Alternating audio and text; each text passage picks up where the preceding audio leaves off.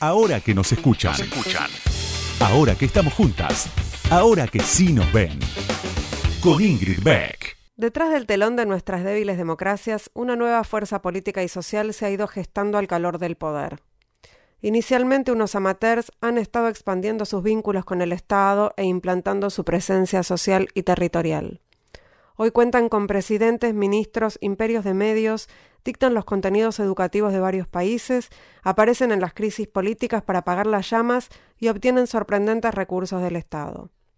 Este proceso ocurre a espaldas de la ciudadanía como uno más de los grupos de poder corporativos que toman decisiones trascendentes de forma ajena al escrutinio público.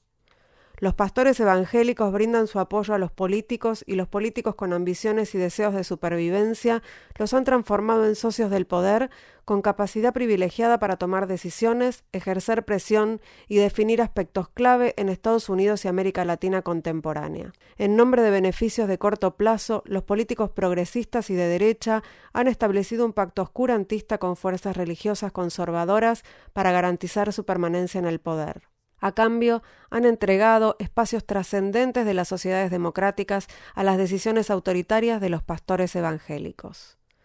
Esta situación, que hoy se revela en toda su magnitud, no se trata de un hecho improvisado, sino de un paciente trabajo germinado en las condiciones históricas y sociales en que se ha ido desarrollando la política, la sociedad y la economía en los últimos años.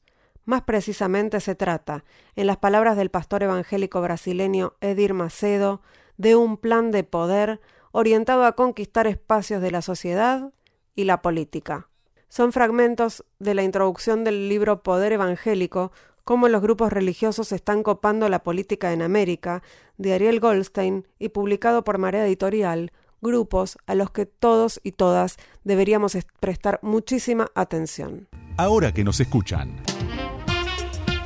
Entrevistas a las mujeres que mueven el mundo. Con, Ingrid, Beck.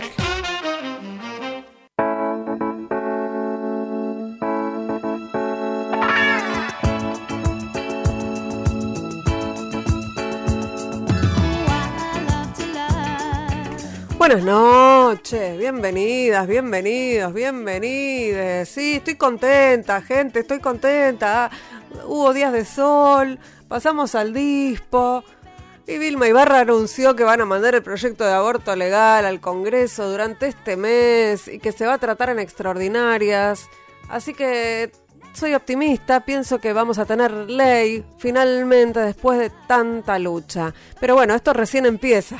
¿Pensaban que se terminaba el año, que empezaban las vacaciones? No, ahora empieza el trabajo de verdad. Ahora hay que juntar los votos, hay que debatir y hay que ganar. Pero bueno, nosotras siempre estamos listas, nunca fue fácil, así que nos preparamos para esta campaña eh, verde para que sea ley eh, el aborto aquí en la Argentina en los próximos tres meses, ¿no? ¿no? nos queda mucho tiempo. Así que será corto, será respetuoso y será rápido el trámite, esperemos.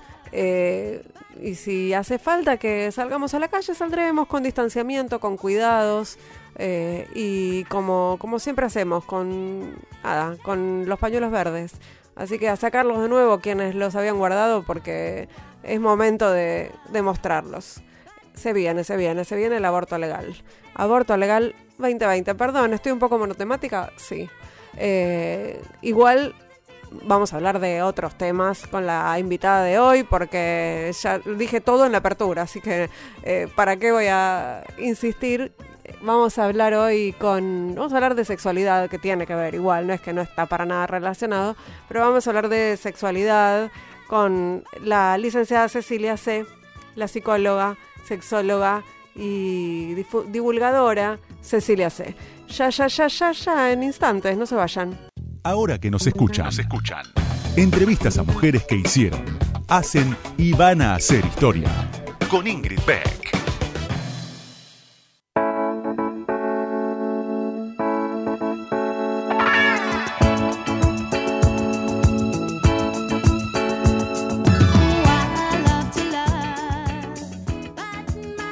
C. nació el 22 de abril de 1985 en Buenos Aires. Se recibió de psicólogo en la Universidad de Belgrano en 2010. Continuó su formación con una especialización en sexología clínica en la Sociedad Argentina de Sexualidad Humana y en terapia sistémica. A finales de 2016 abrió su cuenta de Instagram, arroba Cecilia C, donde derriba mitos sobre la sexualidad. Paralelamente continuó atendiendo en su consultorio. En 2019 dio una exitosa charla TED en Rosario que se llamó La ecuación del sexo. Fue convocada por la UNESCO para el Foro Mundial sobre Educación Sexual en Medios Digitales en Estambul en 2020 es creadora y presentadora del Beer and Sex Night, un espectáculo de ciencia, sexo y humor, y columnista del programa radial Últimos Cartuchos. Su primer libro, Sexo ATR, de Planeta, eh, del año pasado, fue un bestseller y sigue entre los 100 más vendidos de la Argentina desde su lanzamiento. Y acaba de publicar Carnaval toda la vida, también de Planeta. Una frase sobre Carnaval toda la vida dice lo siguiente, el sexo no es lo que te venden afuera, es lo que vos quieras construir desde adentro.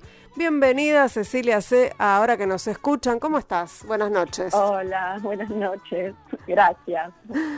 Pensaba mientras, mientras preparaba el programa y, leía tu biografía y, escuchaba algunas de tus columnas y a la charla TED, eh, ¿cuánto de, del feminismo hay en, esta deconstrucción eh, que, vos, que vos propones, no?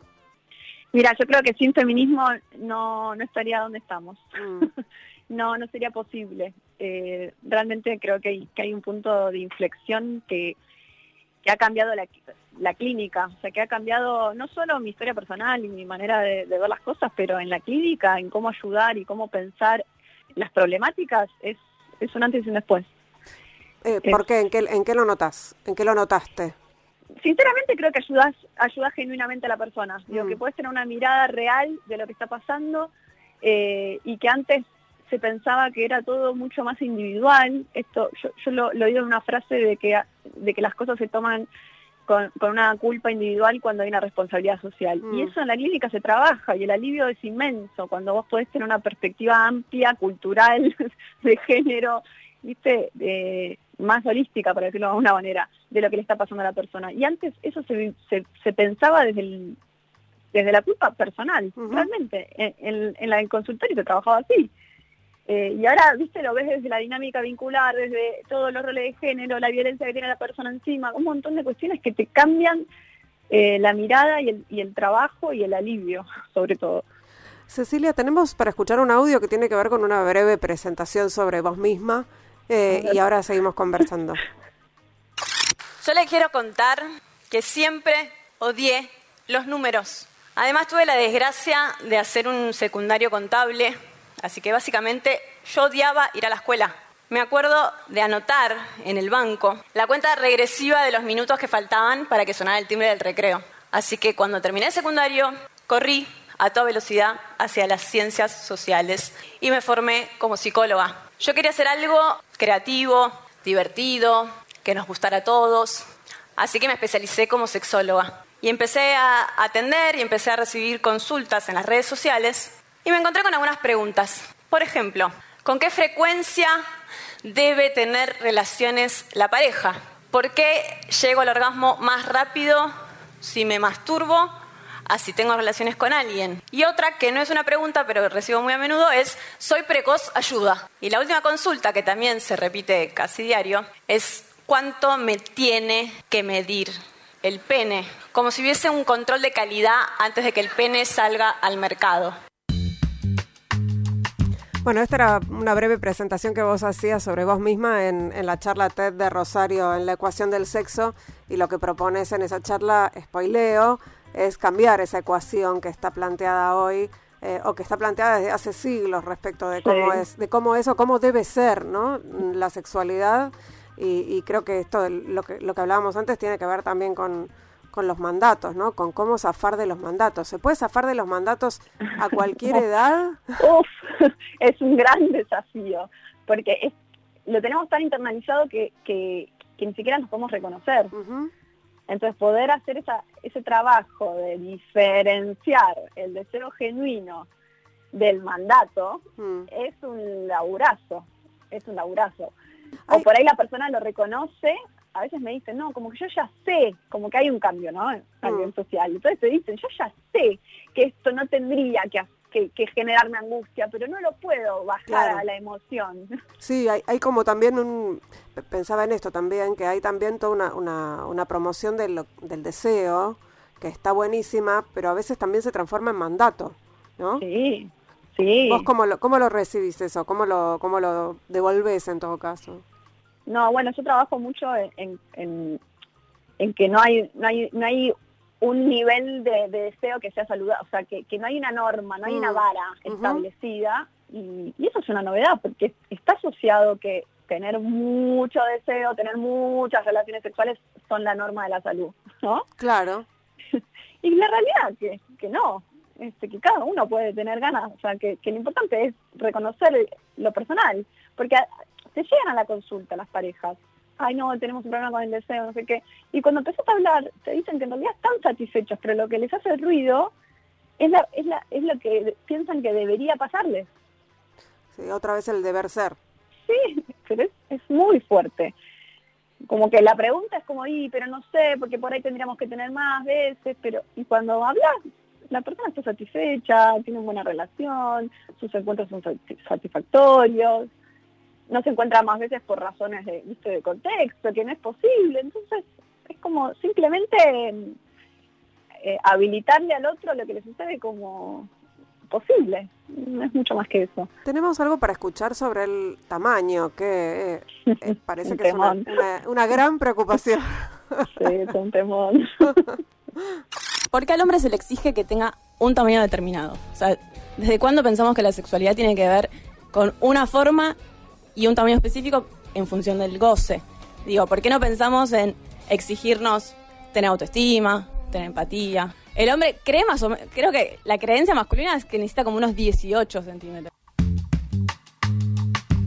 Vos mencionaste ya en, el audio anterior y en este el tema del tamaño del pene y las feministas insistimos en que los feminismos vienen a un poco a derrumbar los estereotipos y aliviar a hombres y a, o sea, a mujeres y a varones también, ¿no? A, sacarles los, este, también a, aliviarlos de sus mandatos, de, de, estas ideas de que, por ejemplo, eh, un, un, pene eh, bueno o, productivo es uno, es uno grande.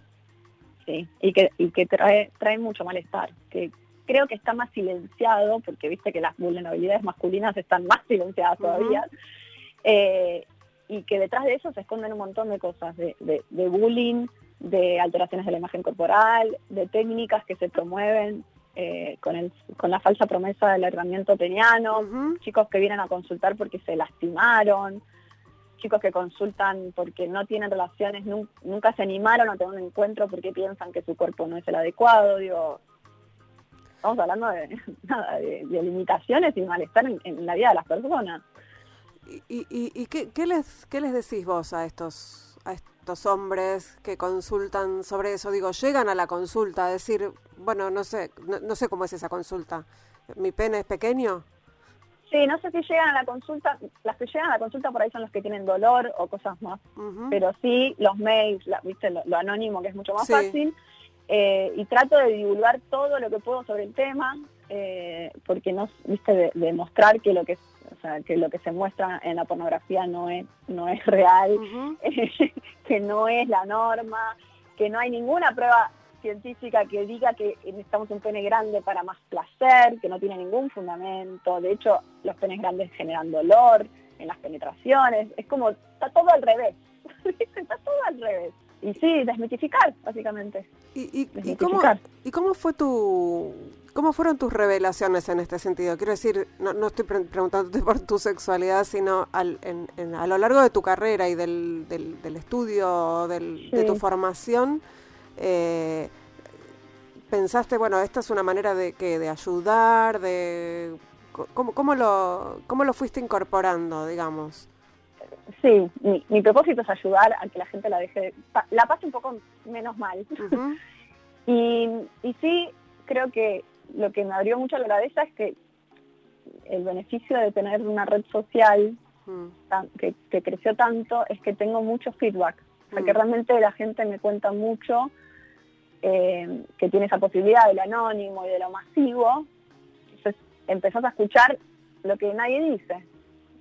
Eh, un montón de historias de, del detrás de escena de la sexualidad que la teoría no te la, no te la da.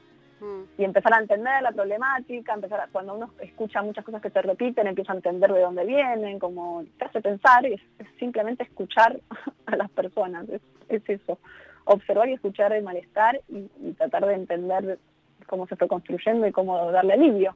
Eh, estamos hablando con la licenciada Cecilia C., que es psicóloga, que es sexóloga, eh, y ahora enseguida seguimos conversando. Vamos a escuchar a Natalia Lafourcade, vamos a escuchar Soy lo prohibido, justo, mira qué casualidad.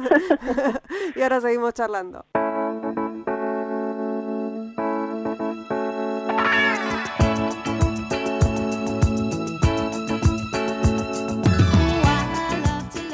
segundo bloque de ahora que nos escuchan. Estamos charlando con Cecilia C., que además de ser sexóloga y psicóloga, eh, ayuda a mucha gente a través de su cuenta de Instagram, arroba lic.ceciliac. Eh, y estábamos charlando de, un poco de los mitos, ¿no? Es un poco lugar común llamar, llamarlos mitos, pero son mitos finalmente. Eh, ¿qué, notas muchas diferencias entre las consultas o los, digamos, las, sí, las consultas, aunque sean anónimas, eh, de jóvenes y de gente más grande? Sí, ¿sabes qué noto? La verdad es que este año fue un cambio en, la llegada del público. Siempre fue un público muy joven, pero este año no sé si fue la cuarentena o qué, pero probablemente sí. sí, empecé a tener un público mucho mayor y, lo que noto, porque viste que, a veces está esta idea de que los jóvenes la tienen más fácil hoy, la sexualidad, porque es más, ¿viste? es más posible tener relaciones casuales, como que eso está habilitado, pero no veo que realmente los jóvenes la tengan más fácil. Mm. Em, lo que sí veo es que tienen un desafío que, las personas de otra generación no tienen, que es la exposición. Eh, lo inmediato, las redes, mm. la evaluación, la imagen, y eso lo que está generando es una generación de ansiosos, de hiperexigentes, de hiperexigentes, con, un, con mucho miedo y mucha ansiedad, desempeño, eh, que está nada, lo que veo es eso, mucho, personas que me dicen que tienen palpitaciones al, momento de estar en la cama con alguien, eh, mucho pánico, porque lo que hacen es evitar la situación del miedo que les genera no hacerlo bien. Mm. Y esto en otras generaciones no, no, sucede, por ahí lo que les pasa a, a personas más grandes es que tienen más falta de información, más desconocimiento de su cuerpo, más silencio, más, más inhibiciones. Pero no, no esta cosa de lo tengo que hacer bien, no está eh, eh, el resultado tan fuerte como lo tienen los, los pibes de 20. Y, y el tema de mm, eh, las redes sociales como, esto como vos decías, como por un lado facilitadores, ¿no?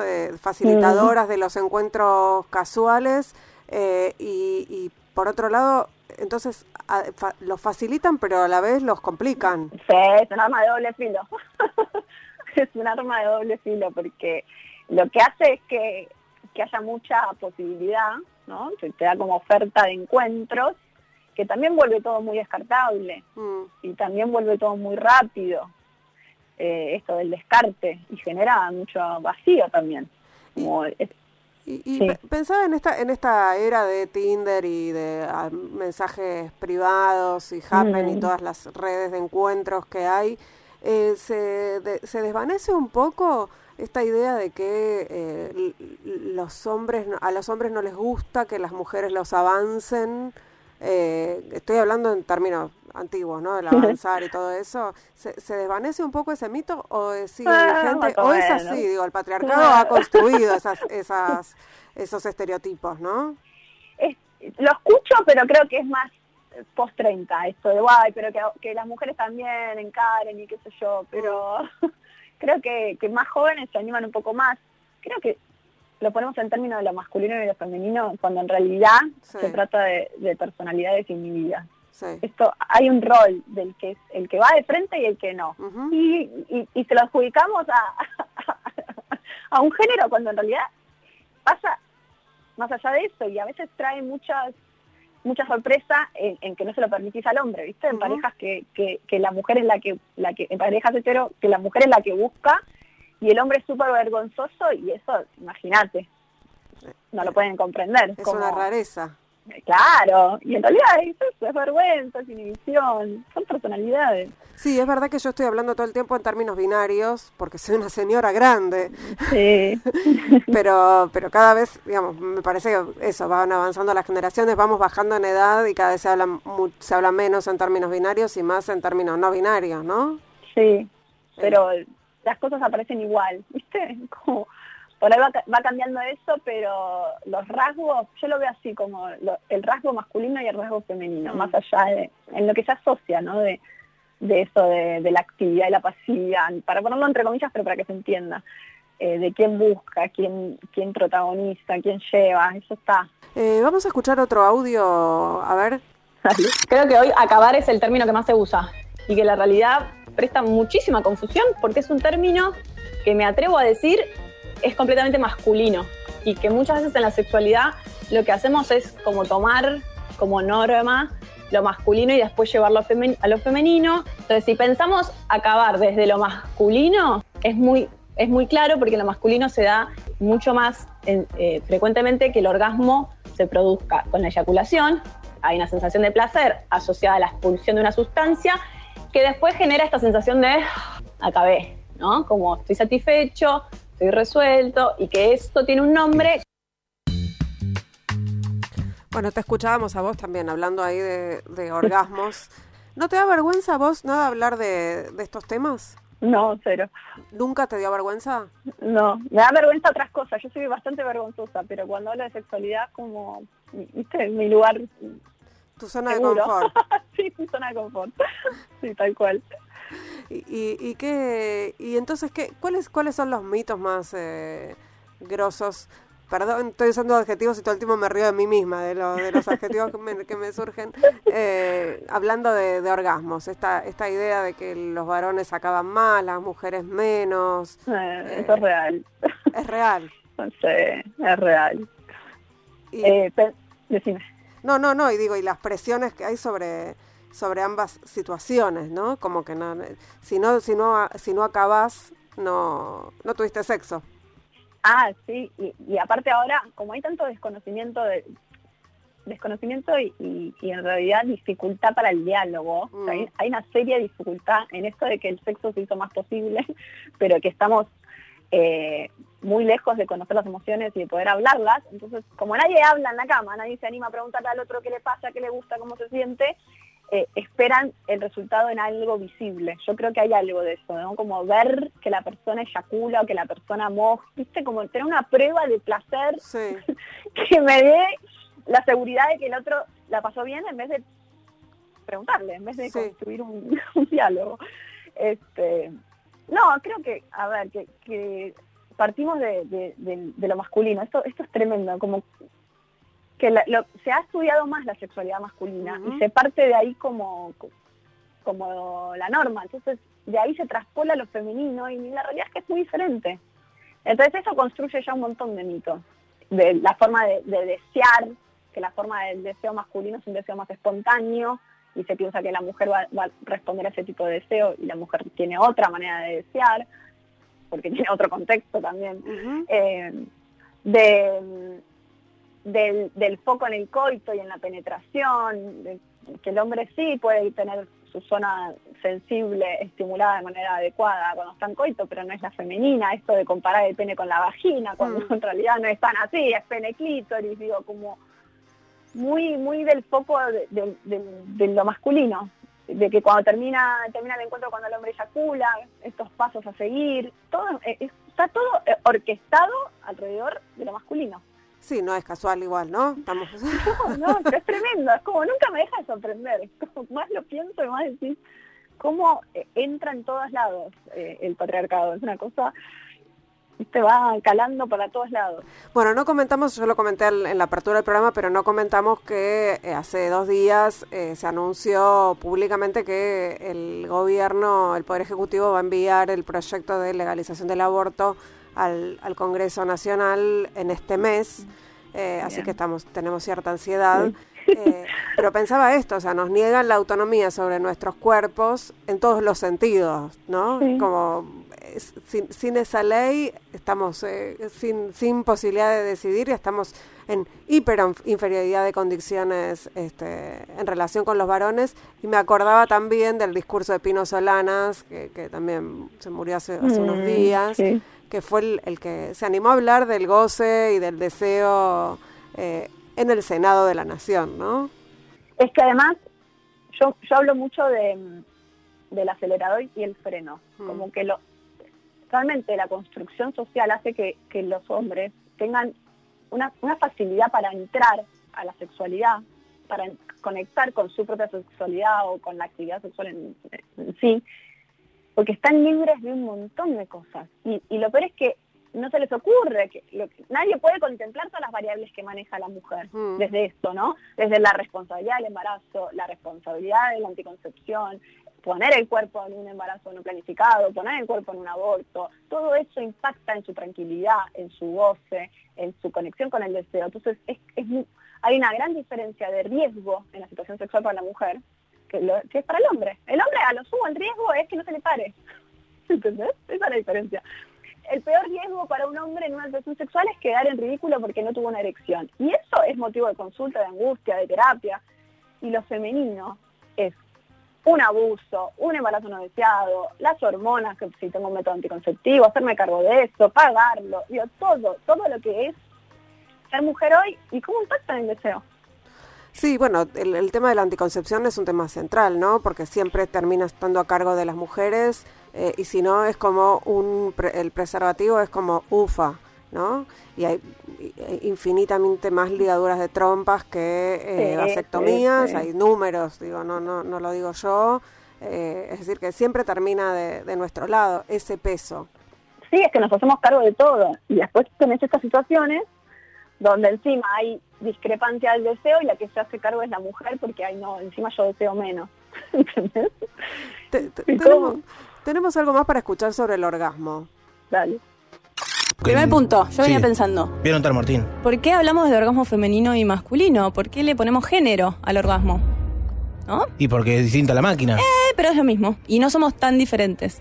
Entonces, si lo empezamos a pensar desde el hombre hacia la mujer, lo vamos a entender mucho más fácil. Si vos pensás en que cómo te das cuenta de lo que te está pasando, es igual en la mujer. El único gran tema, y para, para agarrar una de las aristas, tiene que ver con la estimulación.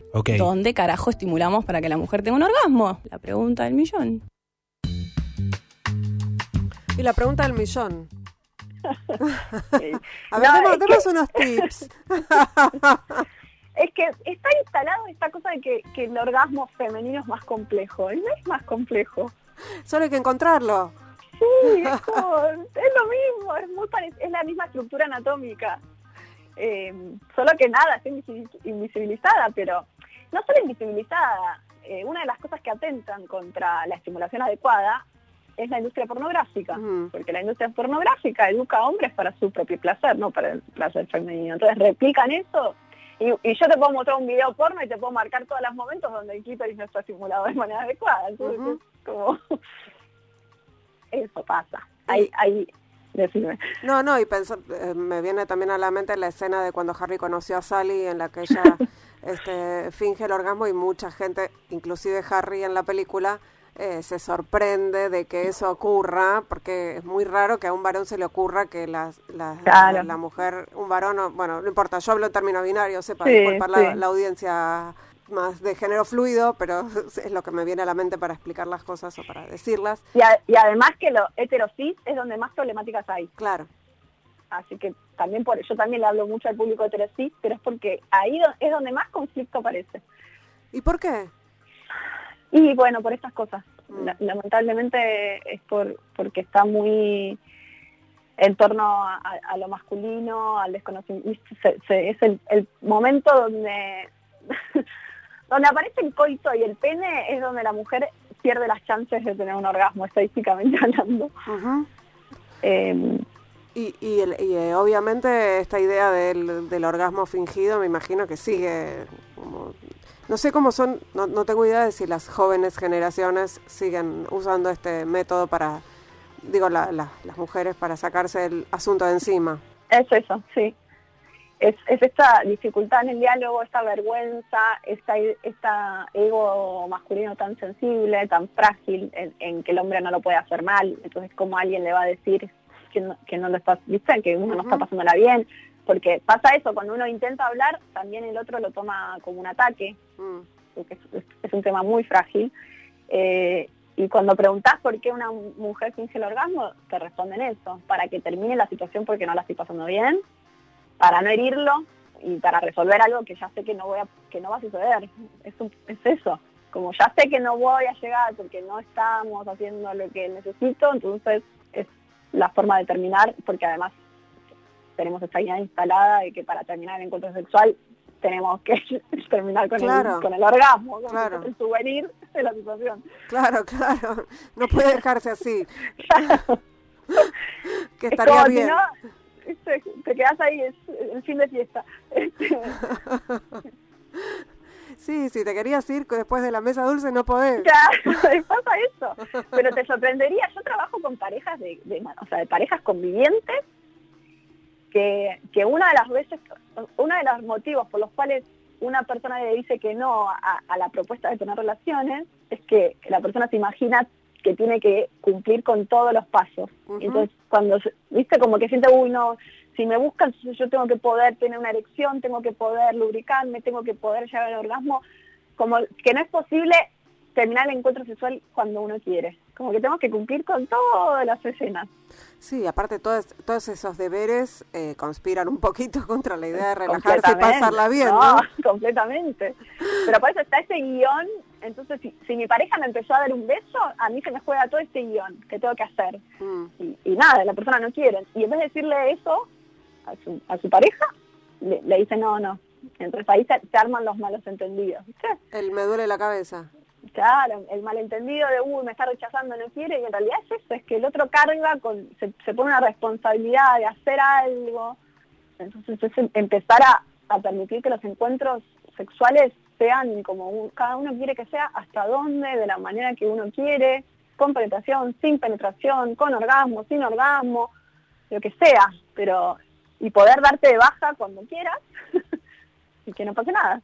Sí, quería preguntarte sobre el no, eh, que es algo que digamos, está cada vez más eh, expandido, ¿no? Bueno, esto también que tiene que ver con los cambios culturales y esta idea de, de poder, de que, de que, se puede decir que no.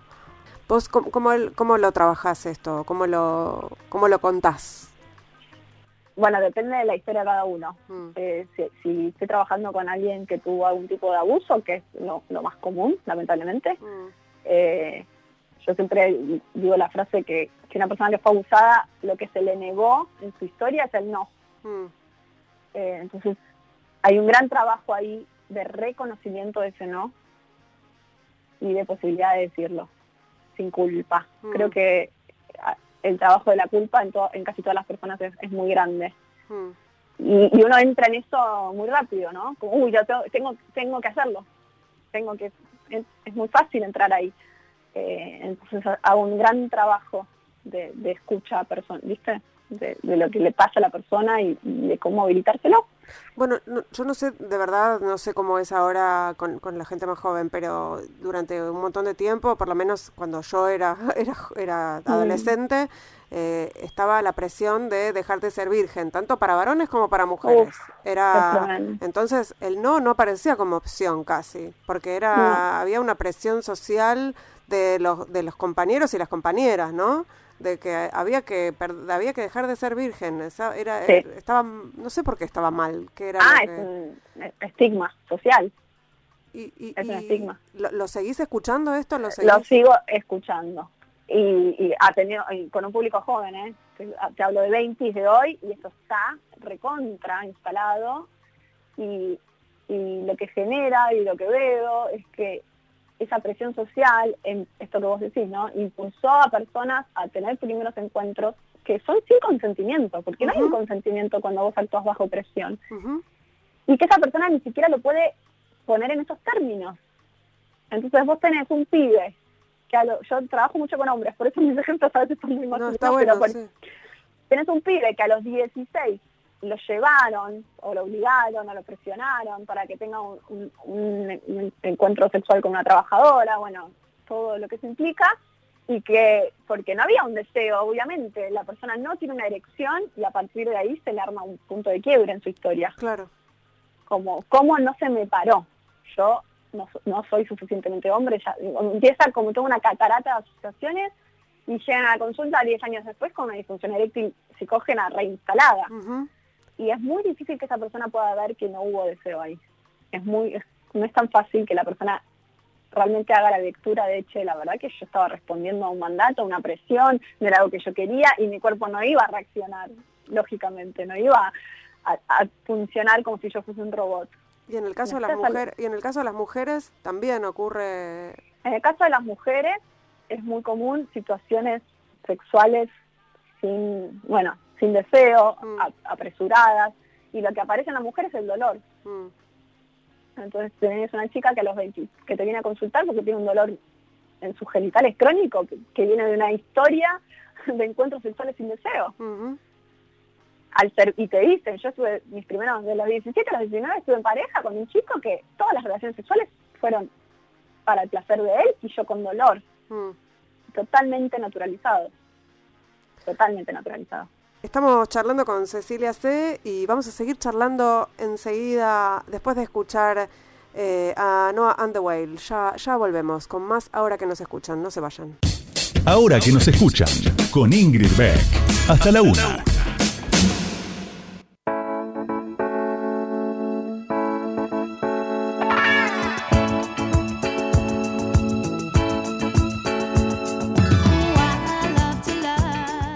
Tercer bloque de ahora que nos escuchan. Estamos charlando con Cecilia C., que es psicóloga, sexóloga, eh, eh, influencer.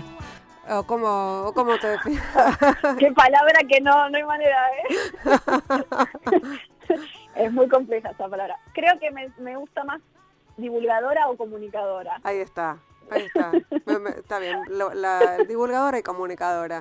Eh, pero bueno, digamos que también a partir de esta divulgación y de, y de esta exposición pública tuya y de tu, de tu profesión fue que surgió la posibilidad de escribir y de contar, ¿no? Y de, y de tener otras, y de hacer un, un show. Eh, sí. Que, ¿cómo, era? Porque me imagino que ahora en pandemia está un poquito... Ay, en pandemia, sí, en pandemia no pudimos hacerlos más.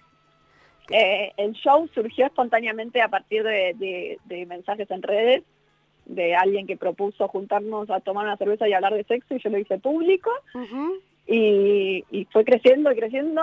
Es, un show de como de dos horas en un bar, en un ambiente muy relajado, que es un formato tipo stand-up, sí. con un poco más de producción porque tiene una pantalla, es interactiva y es educación sexual, básicamente. son dos horas de, información sobre sexualidad eh, de una manera muy entretenida. ¿Cuánto mejor pensás que estaríamos, Cecilia, hoy todos parados, todos y todas parados y paradas frente a nuestra sexualidad, si la educación sexual integral estuviera bien eh, dada en todas las escuelas mm. del país? Ay, sí, es, es el sueño. Este, me encantaría verlo, porque la realidad es que, que sabemos que la falta de educación sexual es un factor predisponente a una disfunción sexual. Así que básicamente, si esto se empieza a implementar de manera adecuada, podemos hablar de, menos malestar en las personas. Sí, porque estamos hablando además de futuras, digamos, de infancias libres de violencia, de, chicos y chicas que saben decir cuándo decir que no, ¿no? Un montón de, cuestiones que, que, todavía están pendientes, me parece, eh, en, la educación sexual de, nuestras hijas, nuestros hijos y nuestras hijas. Sí. Eh, tengo, tengo algo para escuchar sobre un tema que me interesa porque tiene que ver también con los cambios culturales, que es la infidelidad. Vamos a escucharte. Palabra rara, ¿no? Igual, infidelidad. Suena que pasó de moda el término. Porque hay una, hay una idea de que sos fiel porque te acostás con la misma persona. O sea, ¿por qué, ¿por qué relacionamos ser fiel con la sexualidad? ¿Por qué? Eh? ¿Por qué relacionamos ser fiel con la sexualidad? Mira, hay una, hay una mm, psicóloga que me gusta mucho, que es como mi referente, que dice que mm, la exclusividad sexual tiene como una jerarquía moral sobre todo el resto de, cuestiones. Como que una, una pareja se puede, viste, puede ser un montón de situaciones de violencia, eh, pero si te acostás, si no te acostás con otras personas está bien visto. Como que hay hay algo de la infidelidad que, toca un punto sensible en la sociedad de, mm. de que está muy mal visto y que se aceptan un montón de otras atrocidades dentro de los vínculos eh, en pos de la, la monogamia, la fidelidad. Hmm. Eh, y nada, y creo que está bueno empezar a, correr ese foco y, tomar la sexualidad como lo que es y con, menos tabú y poder dar, tener el diálogo que merece tener. Eh, pero, pero existe hoy en tanto, digo, no es un concepto que está en deconstrucción, yo sé que falta mucho, pero bueno, se empieza a hablar de poliamor. Eh, se empieza a hablar del deseo individual, que sabemos que tiene que ver con lo colectivo, pero bueno, se empieza a hablar de, de, esto. O sea, la idea de infidelidad está vinculada con la idea de propiedad también. Entonces, ¿no está, ¿no está en deconstrucción o yo estoy viviendo en un planeta? en un mundo de esperanza. Claro. yo también soy bastante optimista. No, se escucha otra voz, se escucha otra campana, eh, pero bueno, llega un hay lugares que son de, mucho trabajo personal que tienen que ver con, la autoestima, con sentirte seguro, ¿no? Porque eh, creo que de la propiedad privada también está esta idea de seguridad, ¿viste? Como que hay algo de... Por eso es tan importante educar a las personas con autoestima para que puedan tener vínculos sanos y que no controle y, maneje la sexualidad del otro como, como algo que tiene que ver conmigo, porque yo escucho jóvenes eh, que te dicen, ay, me escriben horrorizadas porque escucharon a su pareja, vieron que su pareja mira pornografía o se masturba. Hmm. Y que eso es un ataque a su persona. Entonces empezar a, diferenciar los espacios de cada uno de intimidad y la construcción que hace la pareja en esa sexualidad compartida es un trabajo que requiere ciertas preguntas o cierta introspección que quizás no todos sean en ese lugar, digamos. ¿Y, y esta idea de que el, el, sexo tiene que ver sí o sí con el amor? Bueno, eso creo que es, hoy por hoy es difícil. Hoy por hoy es difícil. Es difícil de que, ocurran las dos cosas a la vez, es difícil vincularlo, es difícil que eso sea... Eh, a, mí, me transmitieron eso cuando yo era chica. es que cambió el orden. Antes vos conocías a alguien, te enamorabas y después te ibas a la cama. Ahora te vas a la cama y después lo conoces. Entonces por eso hay tanta ansiedad de desempeño también, porque ir a la cama hoy es la primera prueba que tenés con alguien, puesto en esos términos de prueba, sí. De desempeño, o sea, como evaluación para ver si el otro te da una chance o no. Y no conoces a, es como medio loco porque poner el cuerpo con algo tan íntimo, tan personal, con alguien que no conoces, no es tan fácil. Entonces sucede eso y, además que hay una hay una tendencia hoy de que si sentís sos intenso, si te enganchas sos un gil, digo, está esta moda de no sentir, bueno, y está, digamos, y además hay algunas cuestiones involucradas en algunos encuentros casuales. Vos también trabajaste con el abuso de sustancias, entiendo. Sí, eh, mucho. Y, me imagino que hay ahí unos cruces también eh, para, para, para, para pensar. Sí, y creo que es un. El tema de, la sustancia es un, es un tema que, que, tiene que empezar a estar sobre la mesa porque de la mano de eso hay, hay mucha desconexión y, mucho riesgo mm. de todo lo que sucede, de, situaciones de no, de no consentimiento y de, riesgo, de nada, de, todos los riesgos posibles. Y, no sé si lo estamos dando eh, la importancia que, le tenemos que empezar a dar. Está, está demostrado, hay evidencia científica, Cecilia, de que el sexo con amor es mejor que el sexo sin amor. no te tengo, no te tengo el estudio, te lo voy a chequear. sí leí, sí leí, hay unos estudios, pero son muy polémicos, pero estaba leyendo algunas cosas de Estados Unidos que siempre, viste, ellos miden todo, todo, lo que pueden evaluar lo, evalúan.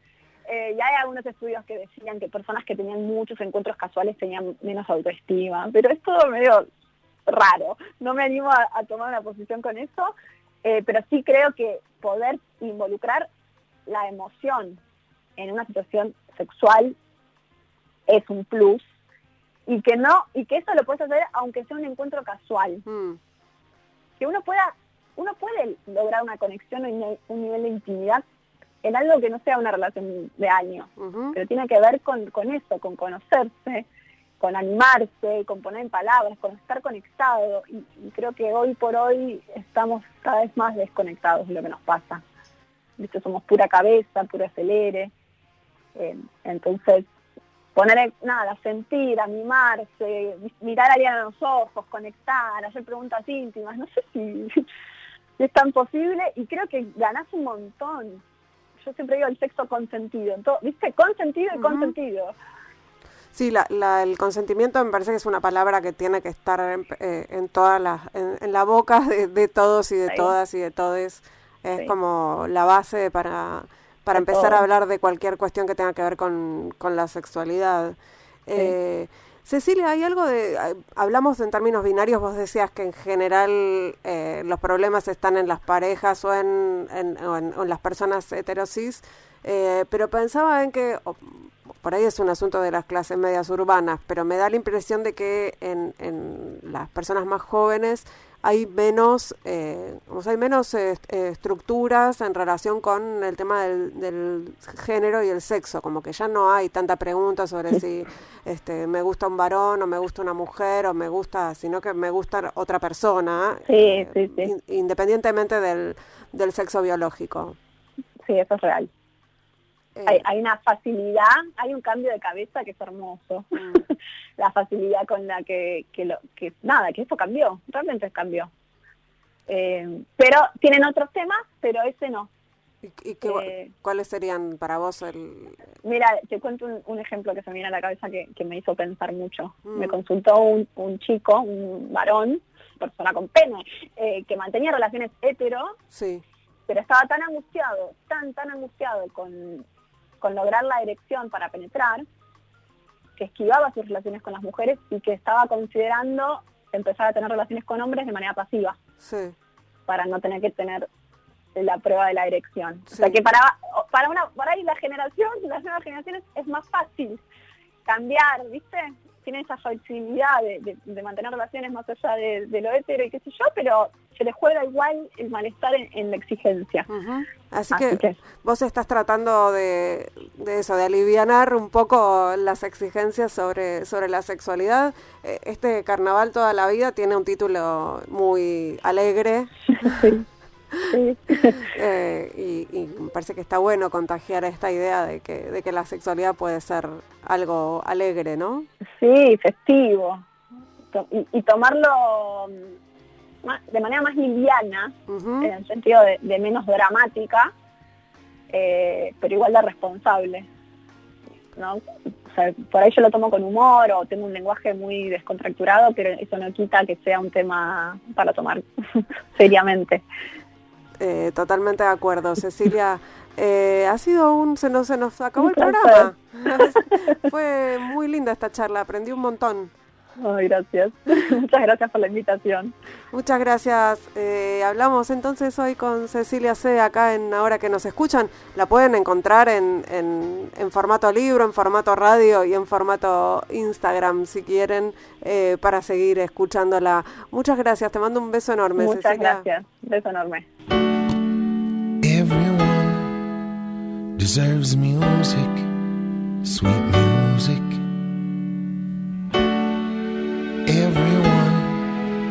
Deserves music, sweet music. Seven in the morning, step on the floor. Y estoy escuchando a Michael Franti o Michelle Franti, supongo que Michael Franti. Nos vamos hasta el próximo miércoles a la medianoche aquí en Radio con Vos. Hicimos ahora que nos escuchan en la operación técnica Lucas Rodríguez Perea, en la musicalización Sergio Ciriliano, en las redes Laura Petraca y en la producción Noelia Rubenbach. Chau.